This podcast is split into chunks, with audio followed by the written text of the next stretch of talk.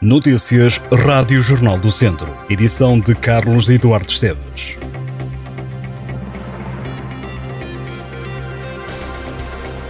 Um homem de 40 anos foi detido pela PSP de Viseu por ter com ele 22 doses de heroína. O indivíduo foi apanhado no âmbito de uma operação normal de fiscalização rodoviária. A polícia mandou-o parar na Avenida de São Salvador e apercebeu-se que o acompanhante era um indivíduo já referenciado pelas autoridades por tráfico de droga. Ao ser revistado, encontraram a heroína. O detido vai ter agora de responder em tribunal. O Académico de Viseu joga este sábado no estádio do Jamor, diante da Bessade. Os academistas enfrentam o jogo da jornada 28 da segunda Liga em posição de play-off de subida à primeira divisão. No lançamento do duelo, o treinador do Académico, Jorge Costa, garante uma equipa preparada para ir à Bessade e voltar a Viseu com os três pontos. Confiante no sucesso dos vizienses, Jorge Costa alerta que o adversário deste sábado é uma equipa que exigirá o melhor do Académico num jogo que diz o treinador há muito a ganhar. No palco habitual da final da Taça de Portugal encontram-se pelas 11 da manhã os dois clubes que ocupam os lugares de play-off. No de subida, o Académico, no de despromoção, a Bessade. Nuno Almeida é o árbitro escolhido para este jogo. O juiz da Associação de Futebol do Algarve ainda não apitou qualquer encontro do Académico ou da Bessade.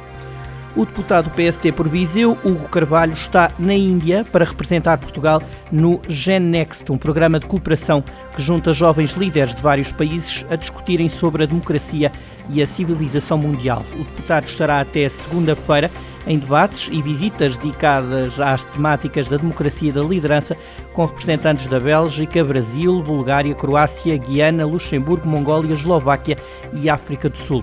O GenNext aborda na Índia a força da democracia, das lideranças, da cultura e das civilizações mundiais. O Festival de Curtas-Metragens Vista Curta abriu as inscrições para a edição deste ano, que vai decorrer de 10 a 14 de outubro. O Cineclube de Viseu lançou a convocatória para filmes locais e nacionais, produzidos este ano e em 2022.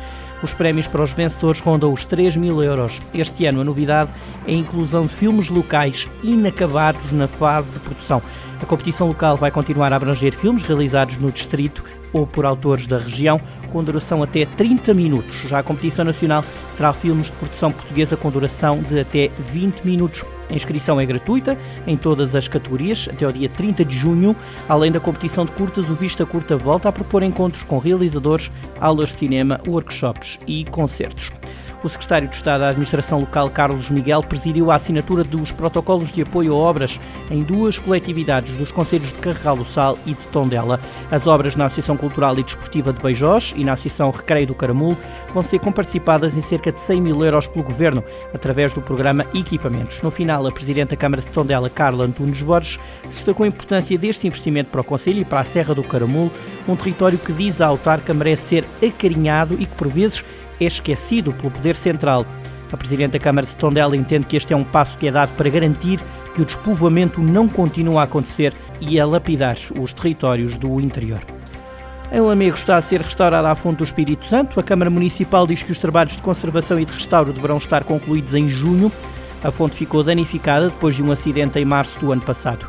A Câmara de Lamego considera a fonte do Espírito Santo um dos mais emblemáticos fontanários da cidade e investiu quase 29 mil euros nas obras de restauro.